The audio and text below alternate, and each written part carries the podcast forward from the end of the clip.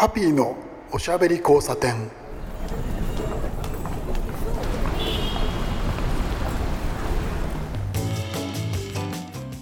はいこんばんは。ハッピーこと飯塚敦です。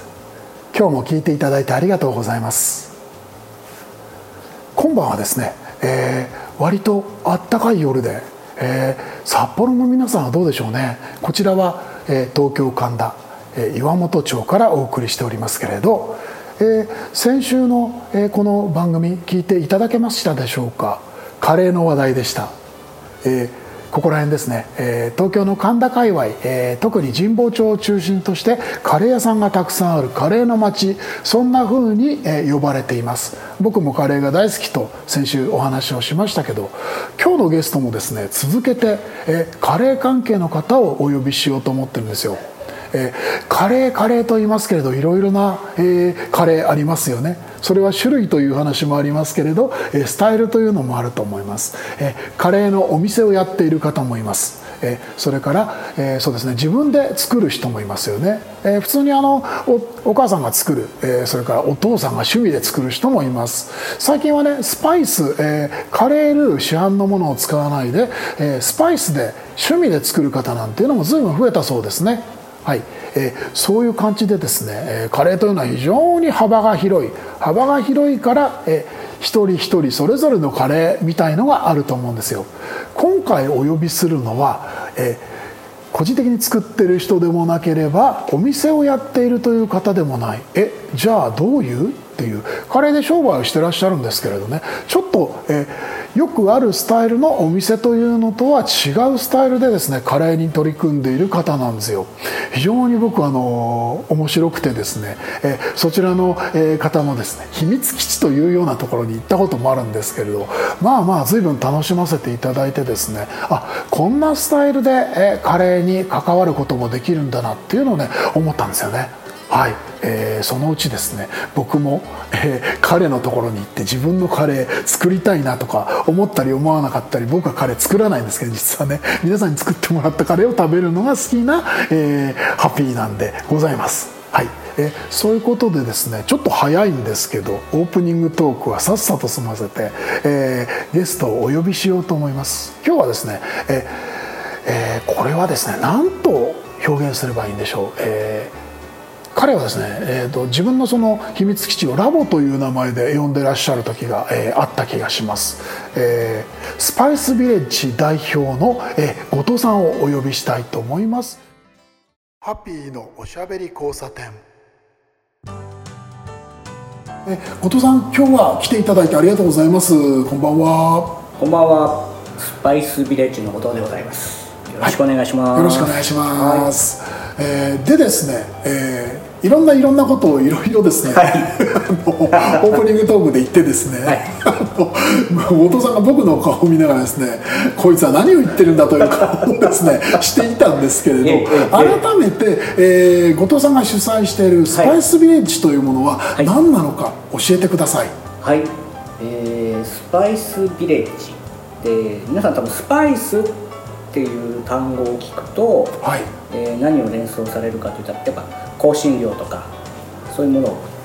えー、連想すると思うんですけども、はい、あの他にも名詞でこう面白みとか企みとかそういう意味もあるんですね。あ,、あれですね。スパイスを効かせるという意味のそうそうそうあの実際の話ともう一つの意味の、ね、そうですね。でまあちょっとこうスパイスの効いたパンチの効いた人たちが集まるような場所をちょっと作りたいなっていうのが最初にどうしてもあったんですよ。もともと僕もあの、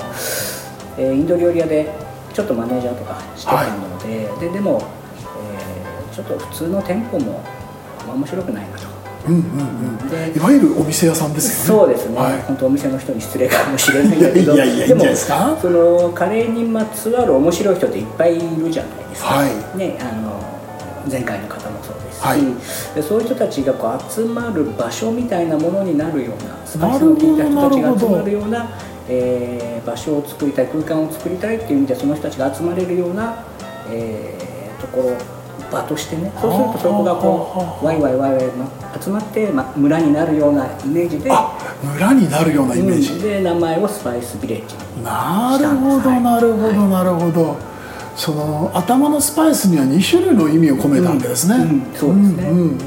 パンチの効いた連中がっていう意味とあの本来の意味のスパイスですよね、はいはい、あなるほど。えー、今話を聞いただけだと、えー、僕含め皆さんは、えー、そうですね。例えばコミュニティのクラブハウスみたいなものを思い出すかもしれないんですけれどけど僕が伺ったらばあそこは工房に見えました。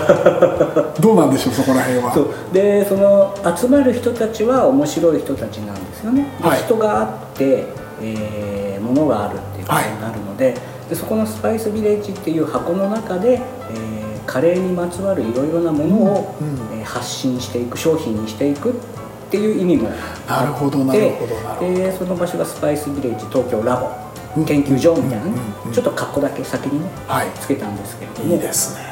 で私がやってるその活動の一つとしてそのやっぱりカレーってなるとねどうしても店舗とか、はい、っていう人が多いじゃないまあイメージはやっぱそこですよね。でもそれ以外にもそのカレーであったりとかスパイスであったりに関わりながら生計を立てていくっていう活動していくっていう方法がたくさんあると思うんです。よ、はい、なんで私その店舗っていうのにこだわらずに、まあ、最近よくあるんですよ。フードトラックであるとかそのラボを拠点にして、えー、製品を作っていこうとか、はいそのパンチの効いた人もそうですけれども、うん、ちょっとお店とは違ったものっていうものもそこから発信していければというような箱でラボになってるんですよ、なるほどなるほどなるほど、僕ねあの後藤さんとこ一度ねお邪魔したんですよね、まあ楽しい場所でしたえー、イメージとしては本当にあのあれですよね、えー、工房だったり、うん、工場まで行かないぐらいのものづくりの場所というイメージがすごく強くあったんですよ、はい、でまあそのくくりとしては食ですよね、うん、なのでそのあれですねプロのキッチンではあるんだけれどお店お店とは違うという、うん、そういう感じの印象を受けました、はい、でですねまあそのいい匂いがするわけですよ。行くとですね。まあまあまあいろいろいい匂いがするのもそうですしあとはその実際その僕はあの製造現場制作の現場を見せていただいたんですけど、ね、あの物の煮える音とか香りとか、うん、あとはその機械が動く音とかいろいろしてですねかなり刺激が強いところだったんですけどなぜかですねその場所にですねあのでかい箱のですねガンプラがですねいくつも積んであってですねいやいやいやこれあのカレーとスパイス関係？え？ー、ギラ動画とか書いてある？みたいなそういう。ねバンドクって書いてある？みたいなそういう。何これっていうのはあれは一体何でしょう？えっ、とですねあの実は私前職が、はい、まあ岩本町ここのね近所ではあるんですけどもまあ秋葉原界隈のホビーメーカーにちょっと勤めてましてでその前からまあ趣味としてねその模型、はい、まあ、さっきでガンダムであるとか、はい、っていうものを、まあ、作っては雑誌に載せてもらってなるほどなるほど。ちょっと記事書いてお小遣いもらったりとか、ね、いわゆるモデラーですよね。そういう仕事もちょこっとしてたんですよ。かっちょいいなそうそうそうなのでねやっぱどうしてもそのカレーもそうなんですけど、はい。やっぱ横にあれがないと落ち着かないんですよね、もうね言ってる意味は全然わかりません。もちろんカレーを作るのにスパイスも大事だと思う。んですよ皆さんね、はい、最初にね、はい、よくあるホールスパイスからね、はい、玉ねぎ炒めて、でこうパウダースパイスに、トマト入れてベース作る時に僕はそこにビジュアルとして、はいガンダムの模型の箱がないとダメなんです。もう全然意味がわからないですし別にあの、ね、144分の1のザクの手を使ってスパイスが測ってるとかそういう話ではないでしょ？ないんですけどもそこに見えないとダメなんです。こうじゃあ。のあのねあの気持ちが分かりすぎて僕も辛くなるんですけど子供か？だからあの僕家族には中二って言われてますから。子供っていうのはですね自分の宝物はですね近所にないとですねあの腰が落ち着かないんですよ。そうそういうことですよ。落ち着く。もうギリギリだから棚の上なんですよ。本当はだからもう包丁こうまな板の横にでも置きたいんですけども。あの、うん、後藤さんもうやめた方がいい。後藤さんのかっこいいイメージが崩れていく。保健所に怒られちゃいますからね。ちょっと高いところに置いてそうなんですよね。だからそういう部分も僕は見てすごくその何と言うんでしょうねシンパシーを感じて、やっぱりあそこってあのあえてまあね40代50代のおっさんが あえて言いますけどあれですよねあの僕たちの秘密基地的なんですよね。そうそうそうそうそううん。あれはですね分かる人が分かあの分かる人が見るとです。ね本当にあれはこう胸にグッとくるんですよちょっと参るんですよね。あの、えースパイスっていうのはその、まあ、昨今そのスパイスカレーというものがその流行ってみたりとか、えーそれより、えーもっと前ですね。あのインド料理っていうのは割とその男の人のフォビーとしてこう、うん。うん。ちょっとこそう確立されてるじゃないですか。同じなんですよ。ね。わかりますよ、そこがあの例えばそのねあのパクトラタミヤとかそういうのを棚いっぱい並べたいじゃないですか、ほんとしか、ね、色味の違わない青なんて5色ぐらい欲しいじゃないですか。スパイスも同じですよね。やっぱりスパイスそのねあのこうねクミンだってあの、えっといろいろいろなその国のやつ国っていうか地域のやつとか引いたものとかそのシードのものを並べるってあの感覚コレクション感覚そうそうそう。でそれをその混ぜていったりとかっていうのは、あれは男のホビーですよね。もう男っていうかもう男子。男子ですね。男子女子の男子ね。ね。おっさんになってもそんなもんねえのに夏休みの子供状態なわけじゃないですか。中学2年生ぐらいになるとやっぱほらねクラスの中でもクラスの中そうそうそう。でもカーストができてくるじゃないですか。それも下の方のね。下の方の男子。下の方の男子。胸が痛くないよ でもそのなんていうのかなそのホビーの気持ちっていうかなはい。精神とカレーってやっぱ一緒で真面目に話してますよ僕。で模型を作る時も一箇所に集中しちゃダメなんですよ。はあはあわかります？例えばどうどういうことですか？ね笑ってますけど、うん。そうガンプラにしてもちょっとこのね足が長いなとか、うんうん。ちょっと足を短くしちゃおうとかって足だけ見てると短くした後にあれってなるじゃないですか,、うんうん。でそのカレーも一緒なんですよスパイスにね全体のシェイプを見るという話ですよね。完成形のイメージを持っていないとカレーにならない。そこがねね。同じなんですよ。あれなんですよ。あの頭についてるね V アンテナ。そう。ん。あれをねとんがらせればいいだけじゃないんですよね。それやったら他のところのこうエッジを立てなきゃダメじゃないですか。すいませんね。全然わかんないと思いますけど今の話。ちょっとだけカルダモン足しとけばいいやとかそういうことじゃないです、ね。全体をどう組み立てるかっていうことなのであれってホビーですよね。ホビーですね。うん、でホビーってその最終的にそのだんだんだんだんその遡っていくと職人さんの世界に入るじゃないですか、うんうんうんでそれってそのあれですよね。その趣味の例えばプラモデルとかそのこうそうだな。例えばその彫刻もそうだしカメラもそうだしいろいろな趣味のものとその料理似たところにたどり着くと思いません？うん、さい最後のなんていうのかな。ゴールっていうか、はい。ところは同じだと僕は思うんですよね、その例えば家具を自分でクはい。ラフトする人もそうだし、でも途中の過程は絶対違うけれども、はい。最後こう行き着いた時には同じ目線で会話が多分皆さんもできると思うんですよ、そういうところを、まあ、作りたかったっていうのが一番なのかな。ラボとしては。うんうん、ここら辺はですねちょっとですね僕はですね胸に染みすぎて辛くなるぐらいですね気持ちがよく分かって。趣味としてカレーを作る人はいっぱいいると思うんですよ、はい。家で作ろうとそうですね。でもはいそこから一歩ちょっとこう、うん。なんだろうなプロじゃないけれどもそういう真似事をしてみたいなってい。う人はいっぱいいると思うんですね、特にそうですね。今やりやすい状況ではある確かにそうです。ちょっとお店を曲がりしてみたりとか、はい。でもそこからさらにもう一歩になると、やっぱりこうどうしてもいろんな制約が出てくるから。そうですね。責任もそう発生するし。うん。でもそうなってくるとそこから先に行けないってなっちゃうとカレーに関係してくるファンの層分母が広がらなくなっちゃうと思うんですよ。確かに。だからうちのそのラボはいろんなその制約であったりとか保健所の許可周りとかも含めて全部クリアうん。しているのでこちらから求めるその資料としてね必要なものがあればクリアできればうん。製品も作りますよ作れますよっていうような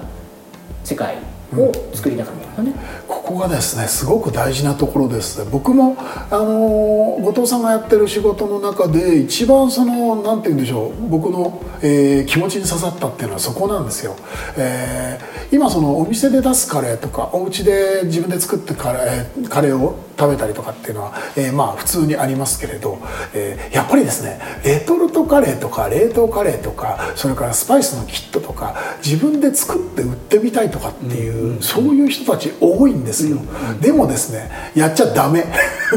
なんでダメって今言ったかっていうとあのやりたいって言ってる人たちってその法律でどうなってるかとかそれからその食品のその決まり事ってどうなってるかとか、えー、そういうもの考えたことないでしょう。っていう話なんですよ。もちろんその飲食に関わってる人はある程度そういうところを知ってると思うんですけれどその今流行りであのスパイスカレーということでいろいろこうやって曲がりの方なんかも僕ちょっとここら辺はですね辛口になるところもあるんですけれど曲がりでカレーのお店をやってる人なんかもちょっとヒヤッとするところがあるんですけれどちゃんとあのあれですね、えっと、衛生管理をしているかそれからあと、えー、法律とか、えー、条例での決まり事っていうのは、えー、お店をやる時はあるわけ。でそれを守っているかとかお弁当例えば売る売るんだったらば、えー、お弁当の裏にシール貼ってないお弁当本当はないはずなんですよ見たことないと思うんですよ皆さん。ね、あの内容の材料が書いてあって、えー、いつまでに食べてくださいっていうのが書いてあってっていうシールっていうのはあれはただ伊達に貼ってあるわけじゃなくって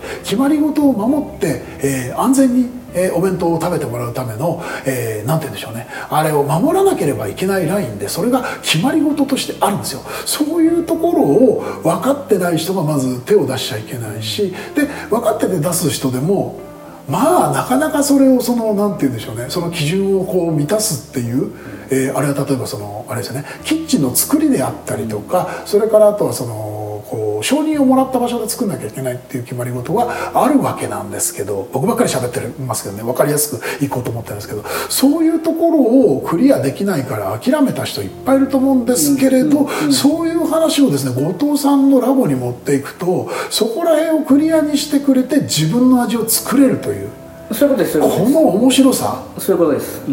ん。これなんて言ったらいいんだろうな。だからその自分でそこまでそのまあもちろん責任持たなければいけないのは当たり前ですけれどただその、えー、勉強しなきゃいけないところと書類を作らなきゃいけないところを後藤さんが肩代わりしてくれるわけですよね。そうです、ね、イメージとしては。うんうん。うん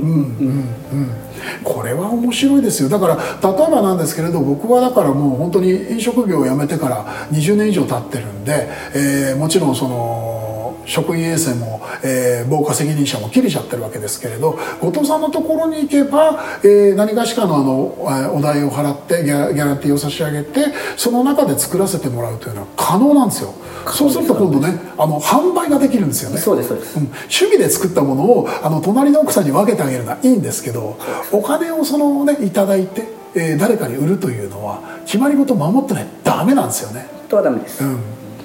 ここはだからねそこが本当ちゃんとしてほしいんだ僕みんなに、ね、グレーになっちゃってるところもあるので、うん、まあもう知らなくてねやる分にはしょうがないと思うんですけど、うん、知っててやっちゃうのはこれは犯罪なので。アウトですよねそれ。車の免許を持ってない人に車貸しますか？そういうことですそういうことです。うん、まずいだからあんま言うとね口うるさいおっさんだなって言われるかもしれないんだけど そこは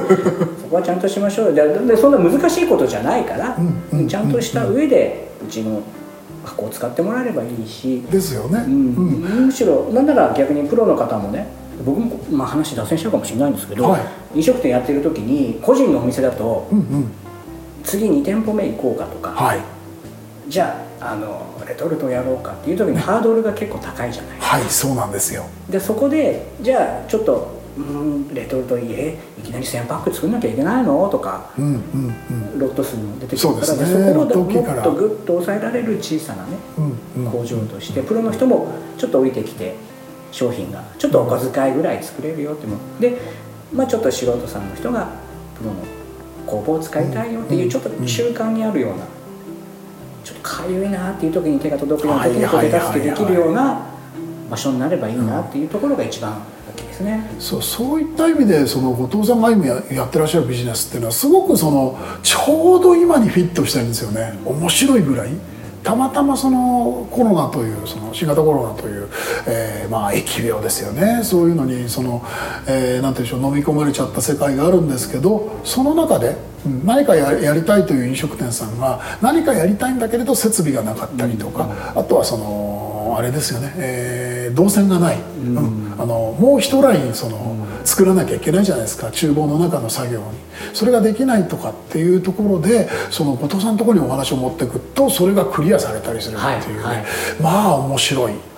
僕はこれ本当に面白いと思ったんですよ、最近すごく思ったのがですねあの今回のコロナ禍であの冷凍のカレーをですね、皆さんですね買うんですよでそのハードルが下がったなっていう感が僕すごくあってそれ何なのかっていうとレトルトカレーがあります。冷凍カレーがあります。レトルトカレー送料安いから買うんですよ。あの通販でも、うん、であのクール宅急便高いじゃないですか。って思ってたでしょみんな。でよーく考えたんですよこのコロナ禍に、うん。あのなっちゃって。で電車代と変わらないんですよよく考えると。まあそうそうですね。そうなんですよ。電車代より安いかもレストランに買いあの食べに行くあのであの電車代と来る宅急便変わらないんですよ、それでレトルトとそのなんでしょうね冷凍カレーっていうのが何が決定的に違うかっていうとレトルトってメーカーさんの工場で作ってるんですけど、あの冷凍カレーってそこのお店のご店主が手を動かして作るじゃないですか、はいはい。だから同じなんですよねでみんなそこら辺の価値に気がつき始めて、あなんだっていうあそこの有名なお店の店主が作ってるってことは、あの今なかなか出かけられないけれど、えー冷凍のツアー買ったらこれ同じじゃねって思うようになってこれ厳密には同じじゃないですよ。もちろん、うん。お店に行くっていうのは体験ですから。ただあの人の作ったものがお家で食べられるという価値それにみんな気がついたからまあ冷凍カレーみんな作るし売れるし、面白くなりましたよね。うんそうですね、そう。でたまたまそのそういうふうにななってちょっとぐらいの時に後藤さんのところに僕はその、えっとスパイスビレッジ東京ラボに遊びに行って、えー現場を目の当たりにして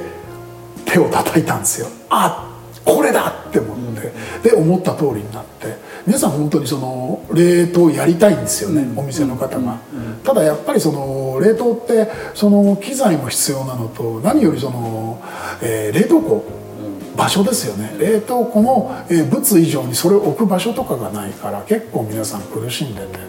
なるほどねっていうのを見てましたけど。後藤さんのそのトラックは、い。えっ、といつも何種類ぐらいカレーを？その現場現場にやっぱよるんですけれども一応最低3種類持ってこうかなと。そうなんですね、へえ今日は何種類？今日は一応3種類持ってきましたねなるほど。と麻婆ナスカレーとバーボナスカレー？ココナえッツチンカレー。うわー面白い。後藤さんのカレーを食べたい人はどうすればいいですか？えーとですね、あのホームページとかに出てると思うんですけれども、フードトラックの方で出店してる場所っていうのは常に更新されています。なるほど。プラスあとはその、えー冷凍通販の方ではいやってます、なるほど。2ラインあるんですね。ラインプラス実は3ライン目も今考えていて、おやおや。これが放送になる頃にはあれかな。あのラボがはい。お弁当を販売できる許可を取得できるようにあ。なる。そうするとあそこで買えるということですか？そうです。はいラボはですね、えー、都営新宿線の一ノ江駅ですよねあれ。微妙なとこですけどね。はい、いやいやとはいえ僕近いんですごく嬉しいんですけどなるほどね。そういうのもやってらっしゃるんだ。そうすると、例えばラボを利用にねする方が来たら、はい。そこでお弁当を売っていいんです。はい。許可があります。なるほどそうか。後藤さんの許可で後藤さんの場所だから後藤さんの管轄下で他の人が売ることもできるわけですよね。なるほどなるほど面白いなそれ。そうまあだからまあ周りのねレストランと同じですけれども、でその1回だから大きい鍋でねはい。作りすぎちゃったってなっても、うんうん冷凍して持って帰ってああなるほどなるほど。お弁当としてあ万能じゃないですか。で逆にその皆さん利用される方が自身のねツイッターとかで拡散すればその方が来るしっていうちょっような。とですね。飲食のそのスロスモールビジネスとしてはちょっと理想的ですね。理想に近くなってるんじゃないですか？後藤さんのスタイル。割と最近多いじゃないですか。東京はその、はい。セントラルキッチン的な宅配とか、ありますよね。でゴーストレストランだったりしとか。調べると結構割と利用料金高いので、うん。いいところにあるので、うん。逆にそうじゃない利用しやすいような価格帯で皆さんが使えるっていう、ねあの曲がり以外のあれですよね。あのこうお店への道みたいなうん登竜門とかそうですトライみたいな形でも、えーやれる。そそうです。逆にそのコロナ禍でお店をやるっていうことがすごく特別なことになっちゃったじゃないですか。ね。店に行くとか、はい。でそうじゃない人たちはこう曲がりじゃない方法でなんか腕試しとか作品を発表する場所がなくなっちゃったんで面白いな。なんならもうキッチンカーだって貸しますよっていうね。なるほどねそうそう聞いたんですけどそのお弁当のトピックで。なんかコラボ弁当もやるとかって。あのー最近超人気店になってしまったはい。店主有沢真理子のサンラサーさんですね、はい。東新宿。東新宿の、はい。でそこあの変わり者の店主。そうです。そこも結局あのうちのラボでね カレーを作ってもらっているので、まあ、製造元は一緒なので、はい。えーそこのコラボで、えー、とランチタイムにうちのフードトラックの中でメニューの一つとしてうちのララマコンとサンラサーさんの間だけのカレーっていうそれも画期的ですよね、フードトラックであの多店舗のものとのコラボってこれ多分やってるところゼロだったはず初なんじゃないですか。うん。それもねあの両人気店っていうことなんですごいちょっとこれはトピックだと思います、うん。やっぱりそのカレーのお店の人ってこう俺のカレーをって人多いじゃないですかですよね。カレーはこうだとか。ですよね。僕も一切ないですよね。キャラ強いんでねみんなね。一切そういうのがないので。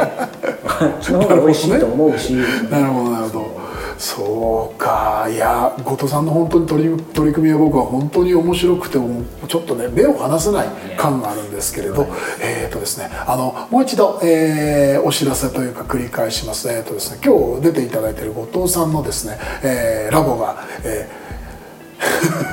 自分で言います？はい、大丈夫大丈夫あーあのあれですね。えっといや後藤さん言ってよ。えー東京都の都営新宿線の一ノ駅、はい。えーから徒歩大体5分ぐらいの場所にございます、はい。で普段はあの私が仕込みをしていたりとか、はい。えー私がガンプラを作っていたりとか そういう場所仕になって事しないよいやそうガンプラも大事な仕事なんで。はいそういう場所になりますのであとはそのホームページにその連絡先のアドレスとかもありますから、はい。あのお気軽に本当に連絡くれれば、とりあえずあれですねあのスパイスビレッジ東京ラボ、はい。これでね検索をすると、はい。うん間違いなく出てきますので、はい。ぜひぜひ皆さん検索をしてですねまあ冷凍のカレーもあるしあの今はね初台だったりとかあとどこでしたっけね？えー、と大手町。ね、あ大手町か、はい。うん、にあのお勤めされてる方なんかはねあのフードトラックを、うんあの探しに行くっていうのもあありだと思いますね。はい。ということでですね今日はあの非常に面白い取り組みをしてらっしゃるですね、えー後藤さんを、はい。えーありがとうございます。スパイスビレッジ東京ラボの、えー後藤代表を、えーお呼びしてお話を伺いました。今日はどうもありがとうございました、はい、ありがとうございました。またよろしくお願いします、ハ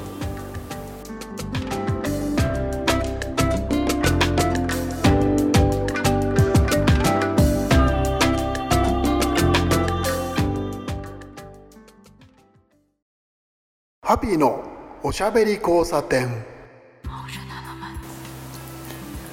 はいいかがだったでしょうか、えー後藤さん非常に面白い取り組みでした、えーお店でもないし、えーそうですねお弁当屋さんでもなくて、